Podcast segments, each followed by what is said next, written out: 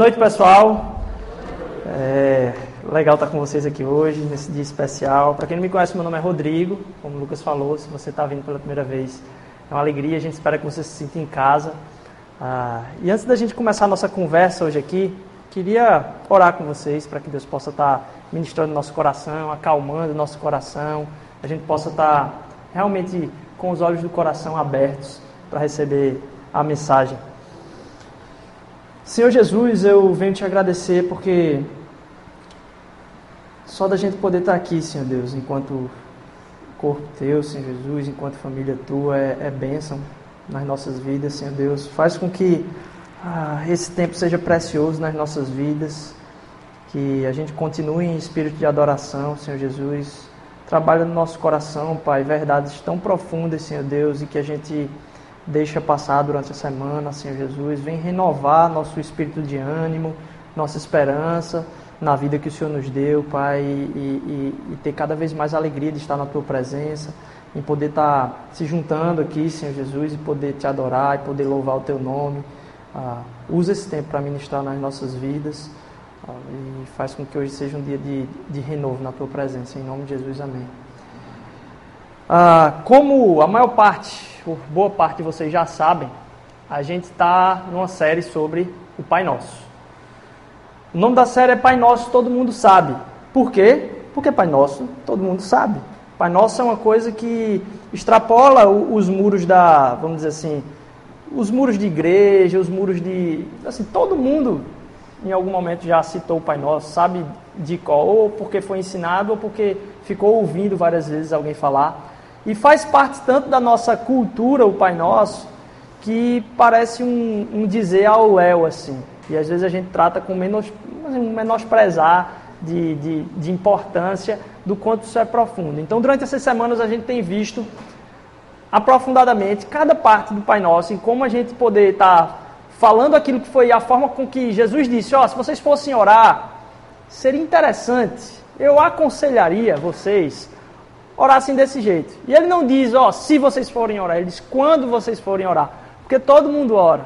Não tem quem não fale com Deus. Ah, ou, vamos dizer assim, quem não fale com, seja o que quer que for que você imagine na sua cabeça.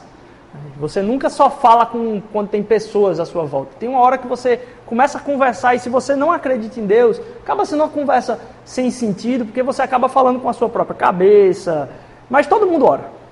Todo mundo ora, todo mundo conversa com aquilo que a existência está num plano superior, é, de sobrenatural, vamos dizer dessa forma. E hoje a gente vai falar, a gente já falou sobre quando orar, a gente já falou sobre o Pai Nosso, e hoje a gente vai falar sobre santificado seja o teu nome, com uma ponte aí do uh, Pai Nosso que está no céu, que a gente não tocou e que eu disse que ia servir de introdução para o dia de hoje.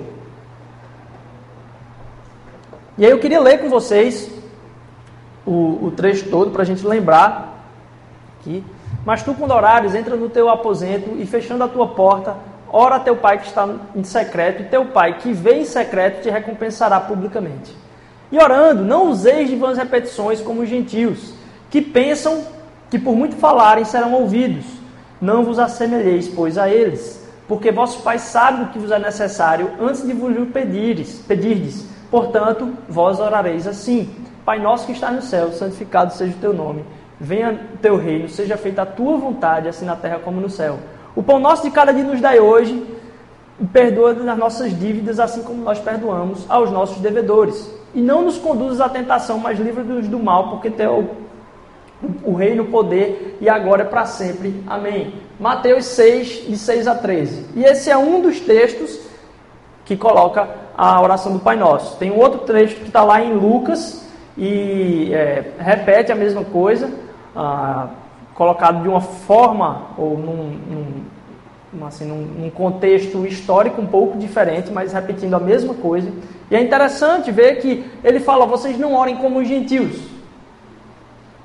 Então, assim, não é que existem pessoas que oram e pessoas que não oram. A gente pegou do versículo 6. Se a gente fosse para o versículo 5, se você quiser depois acompanhar em Mateus 6, versículo 5, é, ah, ele vai dizer, ó, não orem como os hipócritas.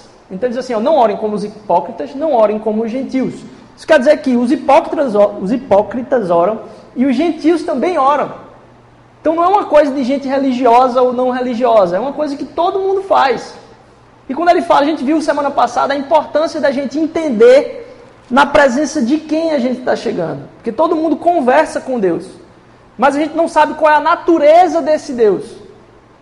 Então a gente viu semana passada que Deus é Pai. E se achegar a Ele, transforma o nosso coração para entender que a gente está entrando num ambiente familiar. Aquele ambiente ali faz parte da nossa família. E ele está nos céus. E o que é muito importante para aquela época. Porque se você está num, num, local onde a filosofia grega é completamente perpetuada pela, pela época do, do, do grande império grego aí, uh, você tem que os deuses, eles não, não necessariamente estavam nos céus. Os deuses, você podia pegar aí talvez como se eles morassem no Caribe ou numa, numa praia longínqua aí. Mas eles não estavam no outro plano. Então dizer que a gente está orando para o nosso pai, e como a gente falou semana passada, não só nosso pai, nosso paizinho. É um apelido, se a gente fosse, se Jesus fosse nordestino, ia dizer painho. Não era um, não é só o papai. É assim, qual é a expressão mais próxima daquilo que você consegue chegar assim na sua língua natural? E ele vai falar, Aba, meu papai, que está nos céus, está no outro plano. Então, é assim, é ter essa mística que a gente falou no, na semana retrasada, de entender que aquilo é um momento mágico. Apesar de ser familiar, ele é um momento muito místico, é um momento sobrenatural. Você está falando com alguém que não está neste plano aqui, ele ultrapassa esse plano. Ele vive eternamente, ele está nos céus. E hoje a gente vai tratar sobre uh, santificado seja o teu nome. Por que é importante falar sobre uh, o santificado seja teu nome? Porque essa palavra é meio mal compreendida, o santificar. O santificar, ele é mal compreendido. A gente tem a ideia do que é santo associada a homens que se dizem santos, ou a pessoas que não cometeram mal algum. Alguém que é santo é alguém que vive uma vida de tentar acertar em tudo, de não querer errar em nada. Talvez essa seja uma das compreensões mais comuns. Ah, o cara é santinho, quer dar uma de santo, quer ser o, o, o santarrão. Então, para a gente entender a profundidade, quando Jesus pede para a gente dizer assim, ó, santificado seja o teu nome, passa pela nossa cabeça e vai embora, porque a gente nem compreende às vezes essa frase. Santificado seja o teu nome. O que significa santificado seja o teu nome? Para isso a gente precisa entender o que não é o santo. Porque a gente pode começar a, a pensar no, no santo como algum lugar que a gente delimita. Algum lugar que a gente escolhe onde as coisas vão ser santas ou não. E desde o Antigo Testamento, Deus está ali, ó, batendo na nossa cabeça, dizendo, não tem esse negócio de, de simplesmente uma coisa que é santa, não. As coisas que eu coloquei para vocês como santas, é para apontar que eu sou santo. E que eu cuido de todas as coisas. Então, a terra que Moisés pisou quando estava falando com Deus, não mudou o status de uma hora para outra. Mas Deus chegou para Moisés e disse: se liga, tira as sandálias, porque isso aí é santo também. E a gente costuma colocar fronteiras, a gente costuma criar lugares que são santos. Então as pessoas, e formatos que são santos. Então as pessoas chegam aqui e dizem: bicho, isso aqui é uma igreja. Que negócio doido, parece mais um estúdio de TV. Já teve várias, várias coisas. Um deles foi esse, estúdio de TV. Mas isso aqui não parece como uma igreja. A gente escolhe os horários santos, a gente delimita os horários santos. Aí tem o culto das 5 horas. Mas a gente santificar algumas coisas na nossa vida serve para apontar que toda ela é santa. É só uma forma, a gente está aqui nesse domingo à tarde, é só para apontar que não existe nada na nossa vida que Deus não queira santificar que Deus não queira tomar como seu. A gente começa a santificar algumas músicas, alguns filmes, pelos rótulos que são dados. E quantas vezes, por participar aí no, nos bastidores, em alguns, em alguns lugares, a gente começa a delimitar o que é que é música do mundo e o que é que é música de Deus. O que é que Deus gosta, mas não pelo que está sendo cantado, mas pelo gênero que a pessoa está está cantando. Se receber o rótulo de gospel, automaticamente está adorando a Deus. Se não receber o rótulo de gospel, não está adorando a Deus. Por quê? Ah, porque o cara vive na gandaia, porque o cara não a, a, ama Jesus Cristo. Disse, nem eu nem você conhecemos a vida de nenhum cantor gospel. Só se você for muito amigo de alguém aí e tal. Mas nem eu nem você conhecemos a vida de nenhum desses caras.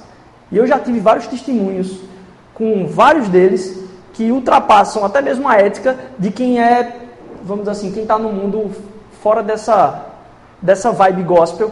E a ética deles é muito pior em alguns aspectos, de alguns deles. Então, nem eu nem você conhecemos aquilo ali.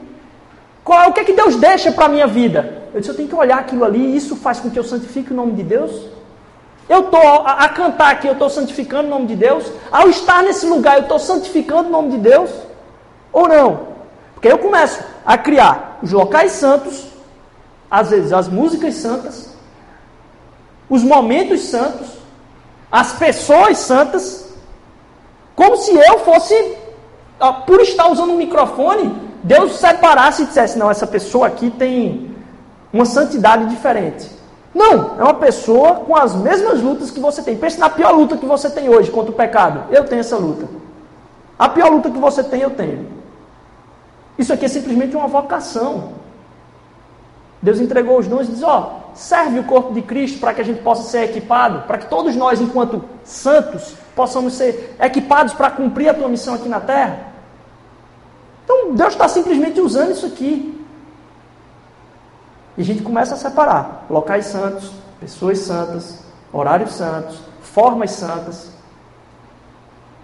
O que vai ser santo e você consegue identificar, Deus só deu uma pista para a santidade: o fruto do Espírito. Porque quem produz a santidade é o Espírito. Então, o fruto do Espírito é como você analisa. Está investindo no domínio próprio? Está investindo na longanimidade? na amabilidade, na paciência, no amor. Se não está, não tem discussão. Mas esse é o caminho para entender a santidade. Então, essa música está produzindo o que no meu, no meu coração? Inveja, raiva, ódio, desprezo, curtir a vida de uma forma que Deus disse que é isso mesmo que é curtir a vida. Curtir a vida é o quê? É beber. Curtir a vida é menosprezar aquela pessoa que, só porque você levou um fora, agora quer torrar toda a sua emocionalidade em alguma festa para dizer que você é livre, é isso que te liberta. Aí você começa a analisar a santidade das coisas. Mas não porque você colocou num formato. Eu estava impressionado, eu não sabia disso. Mas eu estava vendo essa semana, quem aqui já ouviu falar, alguém, não sei se alguém tem descendência judaica aí, é, de Eruv ou Eruvim. Eu não sabia desse conceito. Mas o, o povo judeu até hoje cumpre, e é uma coisa que a gente precisa depois até conversar aqui, mas o povo tem a, a questão do Shabat, questão do sábado, que começa na tarde da sexta-feira e vai até o outro dia no sábado. De você não poder, você tem que descansar de tudo, você não pode fazer trabalho nenhum. Jesus sofreu com isso aqui, disse: Ó, oh, eu estou ajudando uma pessoa no sábado e tem alguém criticando ele, diz: Bicho, você está sendo condenado aí, porque você está trabalhando no sábado. Então, para o judeu, principalmente para o judeu ortodoxo, certo? Principalmente para hoje, aquela linha ortodoxa do judaísmo, não se pode trabalhar em nada. Em alguns lugares, a implementação daqueles elevadores que não se precisa apertar botão veio da cabeça de um desses caras, é o que dizem. Para você não precisar no sábado ter que subir em algum elevador na sua casa. Mas uma coisa que eu não sabia é que existe esse tal de eruvo, eles não podem carregar nada. Você não pode carregar criança no colo, você não pode carregar pacote, não pode fazer feira, não tem, não pode. Você não pode carregar nada.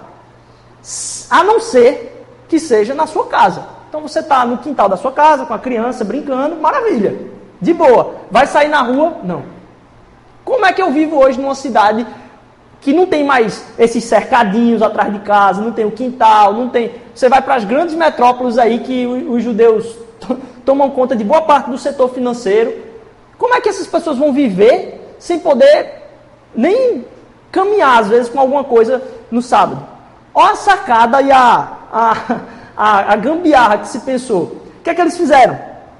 Eles pegaram e, com base nessa questão da cerca, eles disseram: não, hoje em dia a gente tem que estipular que aqui existe um, um espaço comunitário que acaba sendo o quintal da nossa casa. Então, na maior parte das grandes metrópoles, existe o que se chama de eruv. Onde eles pegam cordões de nylon e delimitam dentro da cidade, passando de poste em poste, qual é o lugar da cidade que faz parte do Eruv. E aí, desse jeito, eles podem carregar crianças, podem assim, fazer. Isso é verdade, eu não sabia. Você foi em Nova York, Nova York é o lugar que tem o maior eruv, parece, da, da, da face da Terra. Manhattan, quase que 50% da ilha, tem lá um, um mapa pegando ela todinha, onde existe. Se você é um fio transparente, existe pendurado no poste um fio cortando a cidade inteira, que ninguém sabe, mas que está delimitando ali o quintal onde as pessoas podem fazer isso. Que é um lugar onde você separa para poder fazer alguma coisa.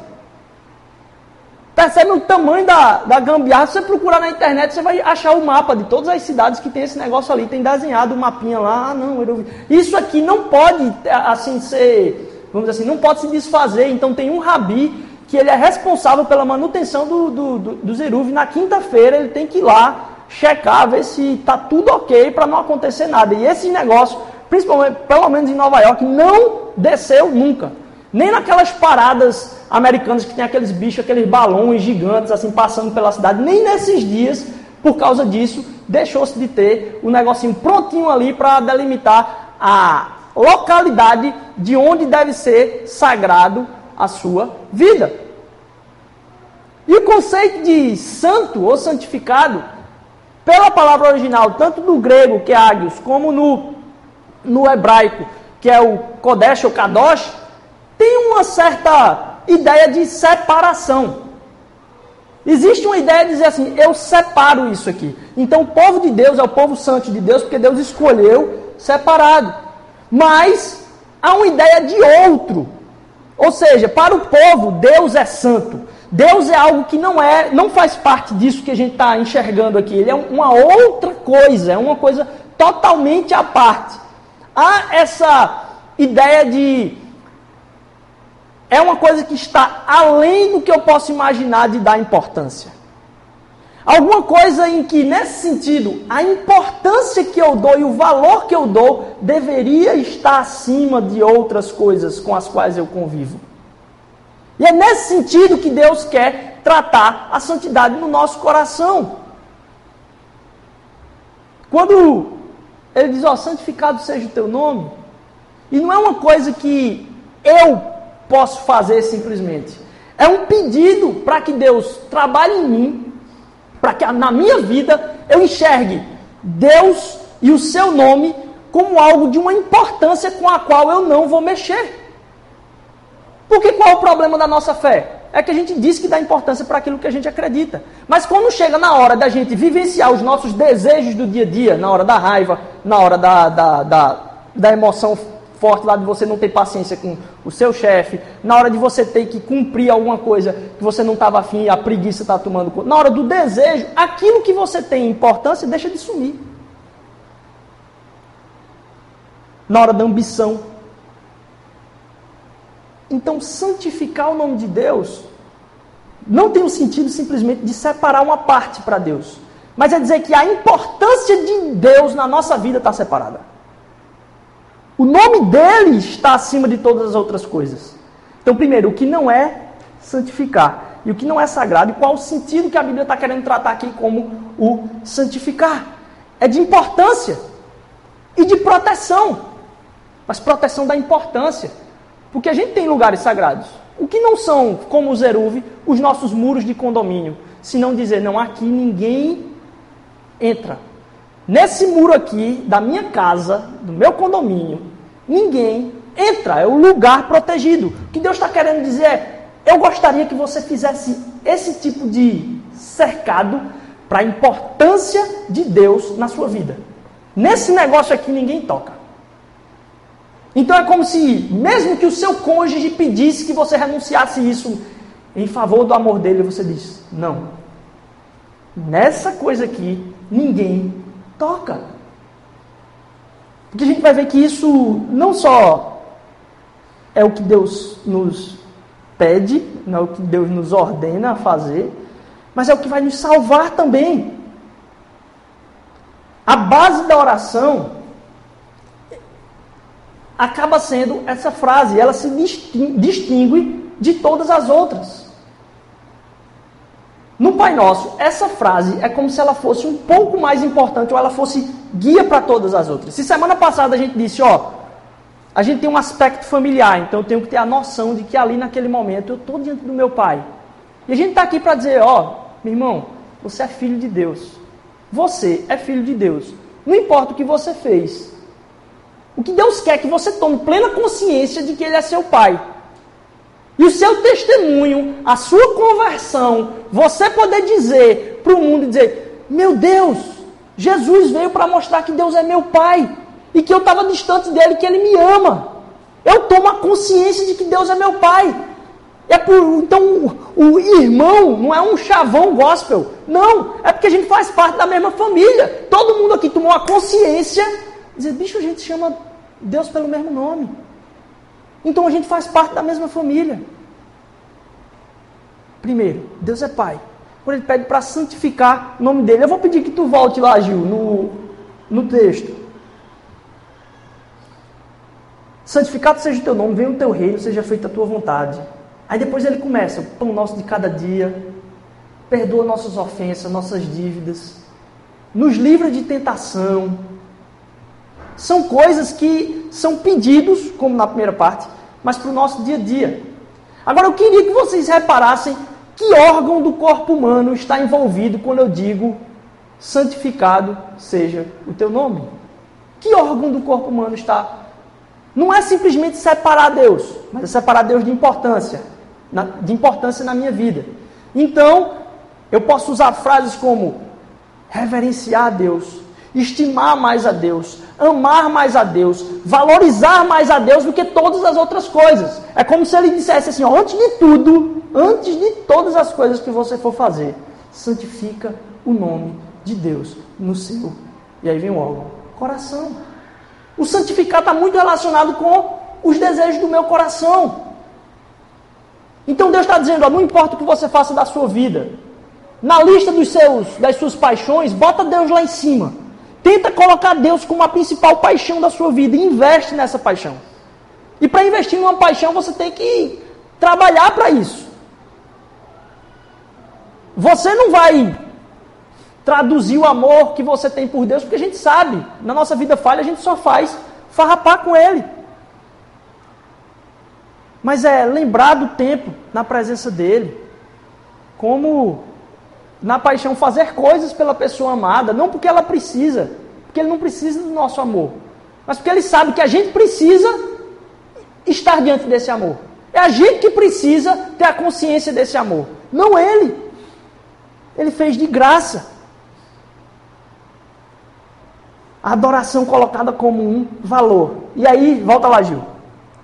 E aí, quando eu santifico o nome de Deus, quando o nome de Deus, na verdade, é santificado na minha vida, que esse é um pedido para que Deus faça isso na minha vida, que o nome dele seja, assim, percebido na minha vida aí, globalmente, como santificado. Quando eu digo assim, ó, o pão nosso de cada dia me dá hoje. Eu faço isso se eu tenho já consciência dessa santificação, quando o pão chegar na minha mesa, que, que eu vou fazer? Vou santificar a Deus. Quando eu ver a vontade de Deus sendo cumprida, o que é que eu vou fazer? Eu vou glorificar o nome de Deus. Quando eu perceber que os, céus estão presentes aqui em algumas atitudes em relacionamentos, eu digo, eu vou santificar a Deus. Quando eu perceber que as minhas dívidas e as minhas ofensas, que eu posso entrar na presença de Deus em liberdade, eu vou dar glórias a Ele. Quando eu me deparar com um momento onde se eu perdoo ou não perdoo alguém, eu vou santificar Ele e vou perdoar aquela pessoa. Então, esse trecho aqui é a base para todo o resto. Porque se o resto acontecer a quem eu vou me dirigir, é o que isso está tá sendo falado aqui. Ele não precisa. Então por que, que ele pede?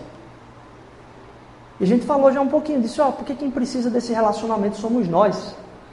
Mas a gente já comentou aqui em um outro momento que parece é, como se Deus estivesse sendo aquela mulher vaidosa, é, e esse é a, a, o trecho em que C.S. Lewis coloca dessa forma, como se Deus fosse aquela aquela senhora vaidosa que precisa da atenção e do louvor seu a todo tempo. Porque o nosso objetivo principal de vida é louvar a Deus. Conhecer Ele e, em conhecendo, louvar o nome dele, se alegrar pelo próprio louvor a Ele. Mas que negócio estranho, é muito egoísta da parte de Deus isso. Alguém que só quer o louvor. Parece vaidade. E aí ele, ele cita, sabe quando você gosta de um autor, de um livro, de um ator de cinema, de alguém que faz um trabalho belo, de alguém que é sumidade na sua profissão. Quando você está diante dessa pessoa, o que é que você naturalmente quer fazer? O que é que o seu coração palpita por fazer? Quando tem aquela banda ou aquele grupo que você mais venera assim na música, o que é que o seu coração tem necessidade natural de fazer naquele momento e mais, sente alegria em fazê-lo? Louvar. Louvor não é porque você quer dar alegria para outra pessoa, não, é porque você entende que aquilo ali é a produção da alegria na sua vida. Então, quando você louva aquilo que é digno e você considera digno de louvor, aquilo produz alegria em quem? Em você. Quando Deus fala santificado, seja o teu nome, é a forma da gente falar. Quando a gente entra na presença dele, a nossa alma começa a cantar. A nossa alma começa a aplaudir.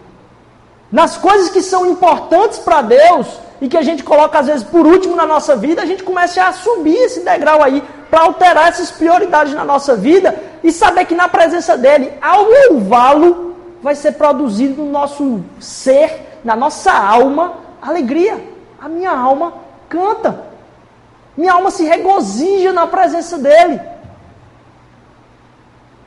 Percebem a importância de santificar o nome de Deus? Que essa palavra não é uma palavra jogada ao vento a dizer, ah, Deus é Deus, santifique é muito profundo.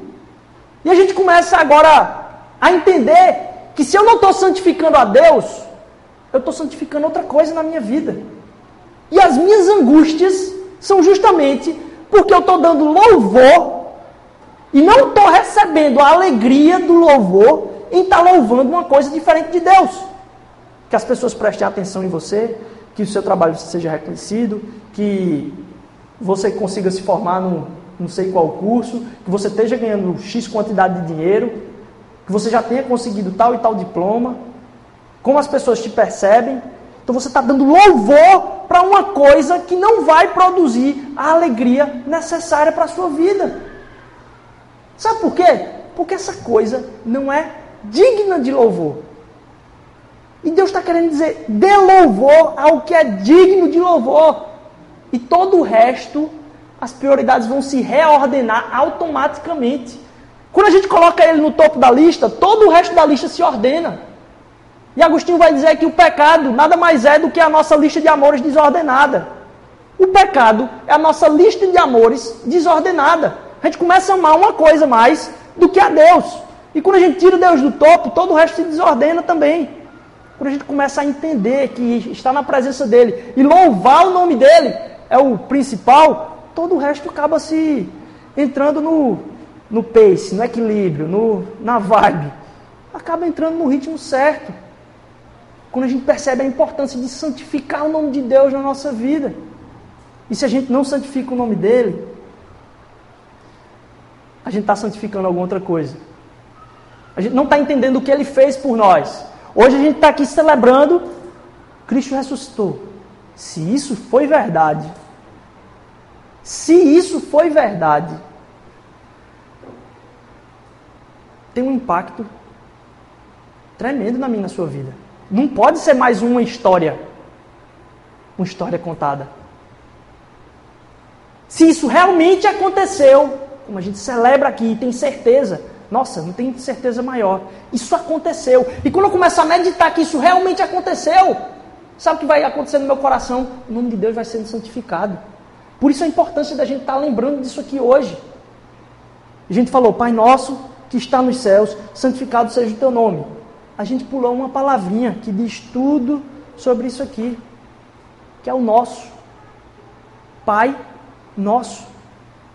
Porque tudo que Deus te dá como uma ordem para oração, se você não santificou a Deus e você, através de receber as coisas que Deus te dá, você não consegue saber de onde veio, ela se torna um sentimento diferente na sua vida.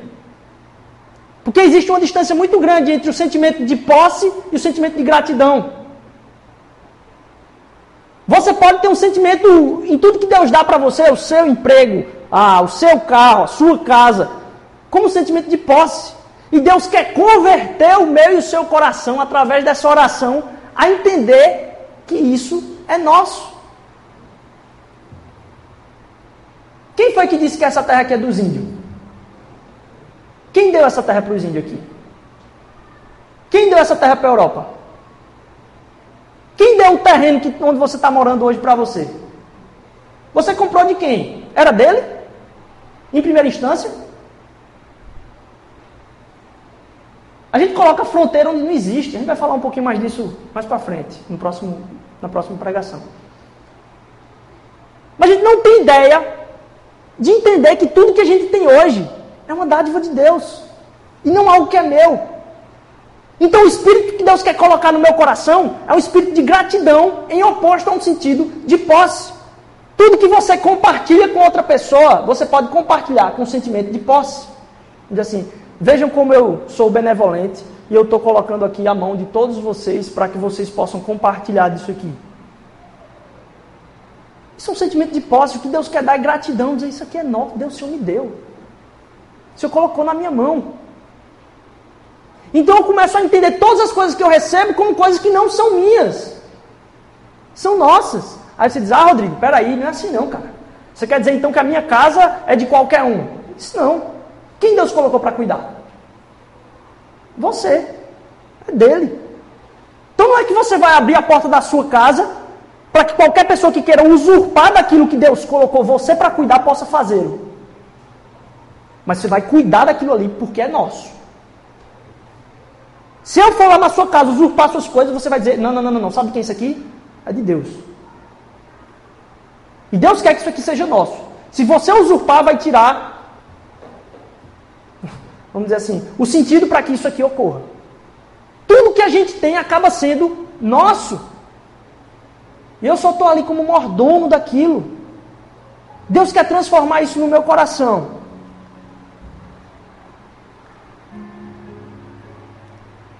A consciência de nosso, ela é mais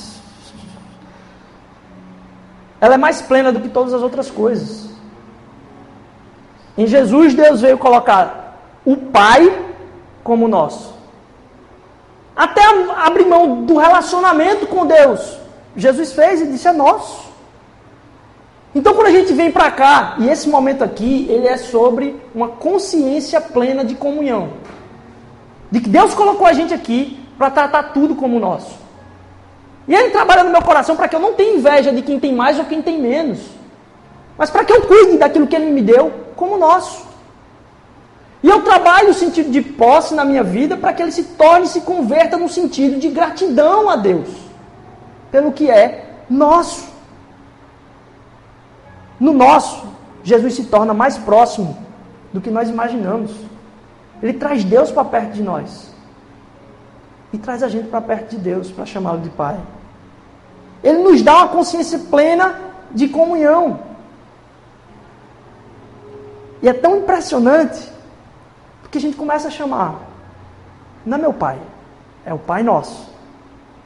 É o pão nosso. É o pecado nosso. É a tentação nossa. Porque quando o pão é seu, eu vi isso essa semana, quando o pão é seu, o pecado é de quem? Do outro que deseja. Mas quando o pão é nosso, a tentação é nossa, o pecado é nosso, é tudo nosso. Então a gente está na luta junto, a gente está na alegria junto, a gente não entende, a gente fica assim, com medo um do outro, achando na competição, quem é que vai ter mais? Quando você percebe que ninguém tem mais que ninguém, porque tudo foi Deus que deu, e mesmo aqueles que acham que tem alguma coisa estão na ilusão de que Deus deu. Coloque uma guerra para você ver se você não perde tudo. Coloque uma crise num país para você ver, por mais público o seu cargo seja. Tudo pode mudar. Deus deu a graça e a gratidão. Então, quando a gente vem para a mesa, o significado disso aqui não é a sacralidade que isso aqui tem em dizer, meu Deus, eu não sei se eu posso chegar perto disso.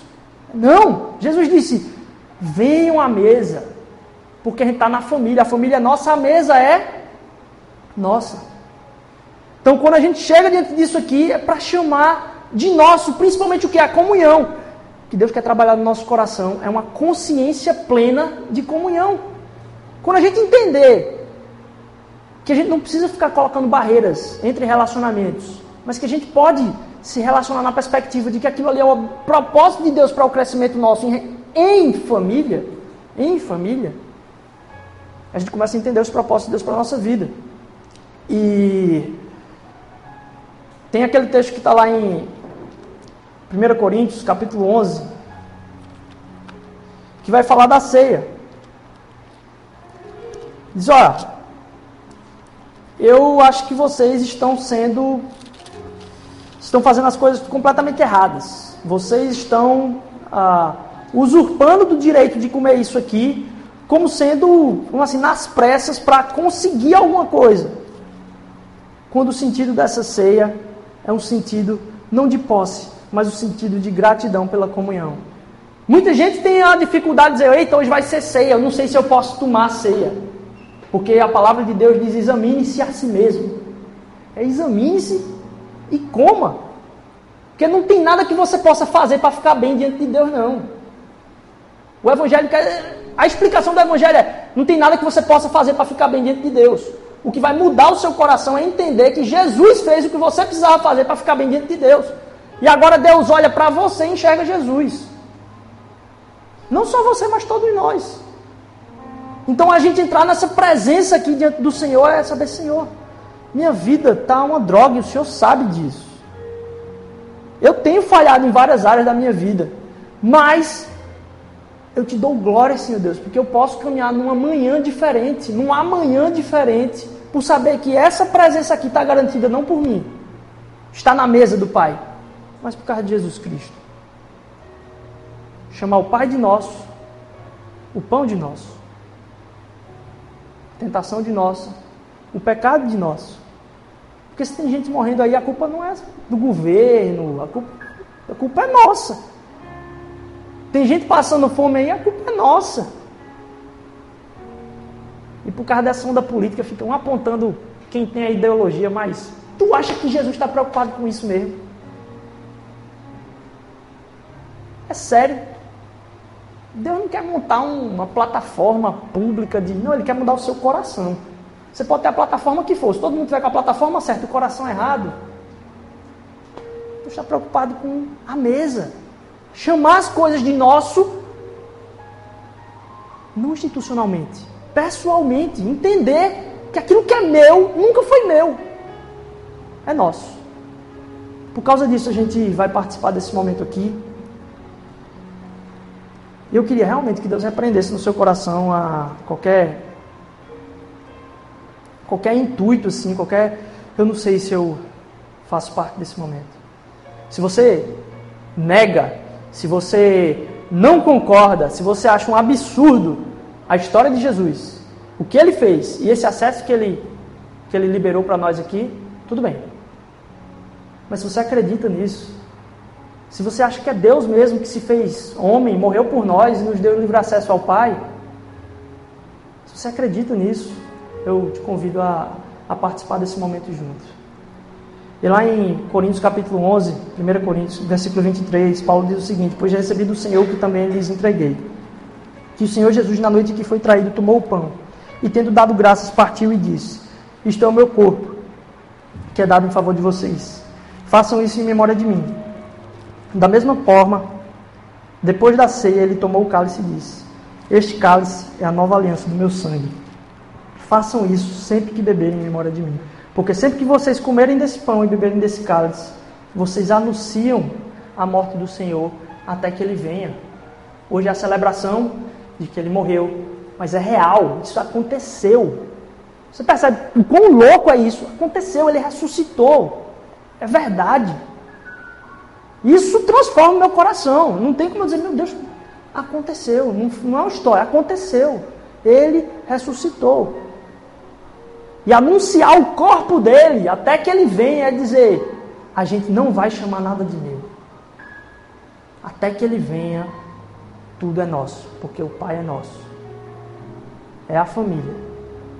Não tem ninguém que ele não queira que eu chame de meu irmão.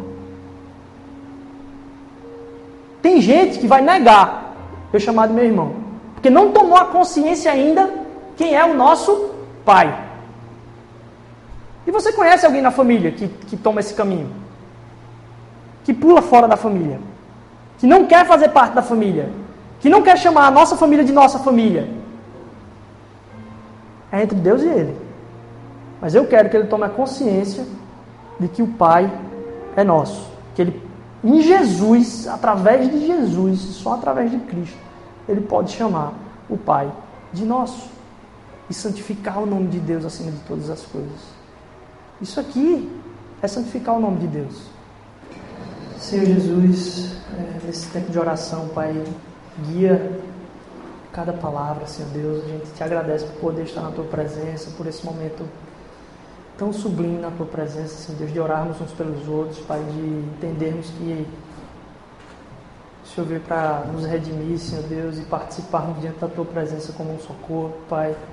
E venho te louvar, Senhor Deus, por ter feito isso na nossa vida. A gente não merecia, Senhor Deus. A gente não tem condições por nossas forças de, de, de entrar na tua presença, Senhor Jesus, mas a vitória foi tua, Senhor Deus. A vitória sobre a morte foi tua, Senhor Jesus. Tua morte venceu a própria morte, Senhor Deus. A tua ressurreição, Pai, coloca a morte em perdição, Senhor Deus. E Saber que através da tua ressurreição a gente pode chamar, Senhor Jesus, o, o nome do teu filho, Senhor Deus, de maravilhoso, poderoso, príncipe da paz, aquele que reina nas nossas vidas, Senhor Deus. Obrigado por esse momento, Senhor Jesus. Obrigado por a gente vir aqui esse final de semana e poder clamar isso diante do Senhor, Pai. Obrigado porque nossa semana começa um, um, novo tempo de adoração a Deus, Senhor Deus Cada vez que a gente senta para entronizar o teu nome e anunciar isso, Senhor Jesus, que a morte foi vencida, Cristo ressuscitou, Senhor Deus, até que o Senhor venha, Pai. A gente está celebrando uma nova esperança na nossa vida, Senhor Deus, aquilo que é a tua misericórdia, que traz um novo dia no nosso coração, Pai. Obrigado por isso, Senhor Deus. Nosso coração se enche de alegria por poder estar diante do Senhor, Pai. Se tem alguém, Senhor Jesus, que ainda não declarou, Senhor Deus, a tua majestade sobre a vida, Pai. Senhor Deus, confronta, Senhor.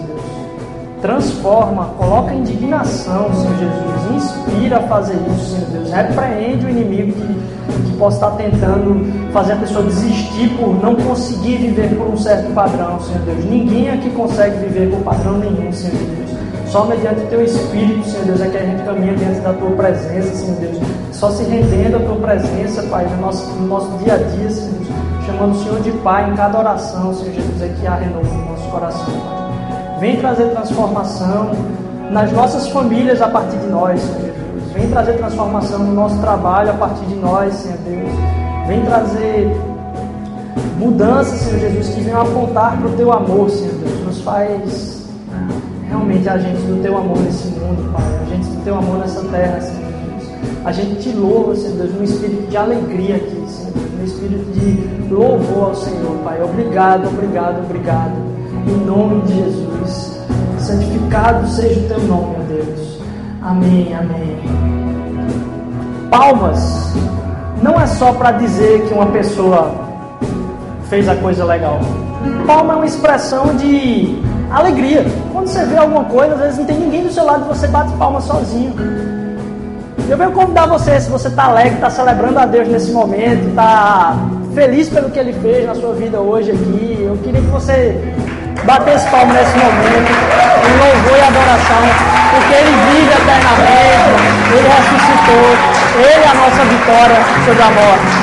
Amém, amém.